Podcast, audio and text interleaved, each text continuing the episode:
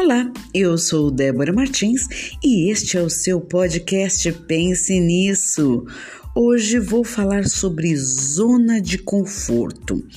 Sabe, uma, uma certa vez eu estava num parque e observava as crianças brincando. E de repente, é, um sorvete de um dos garotinhos caiu no chão. E eu pensei, coitadinho do menino, né? Mas o curioso foi que ele não esboçou qualquer tipo de reação.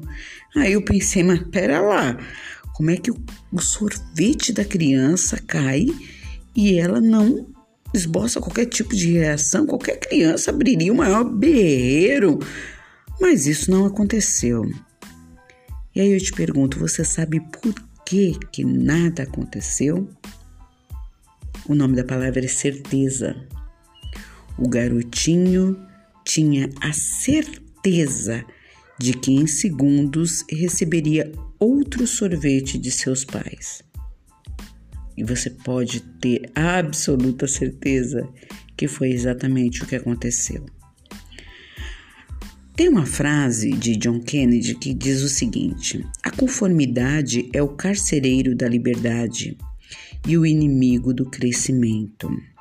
Infelizmente, para a maioria de nós, a zona de conforto não é um espaço físico, é um modo de vida que faz com que se evite qualquer situação que cause dor, sofrimento, frustração ou exija muito esforço para ser conquistado.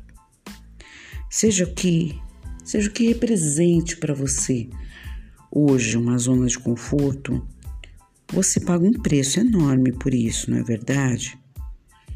A vida oferece inúmeras possibilidades de crescimento e de liberdade, mas é só você que pode aproveitá-las e enfrentar algum tipo de dor, sacrifício ou sofrimento. Pense nisso.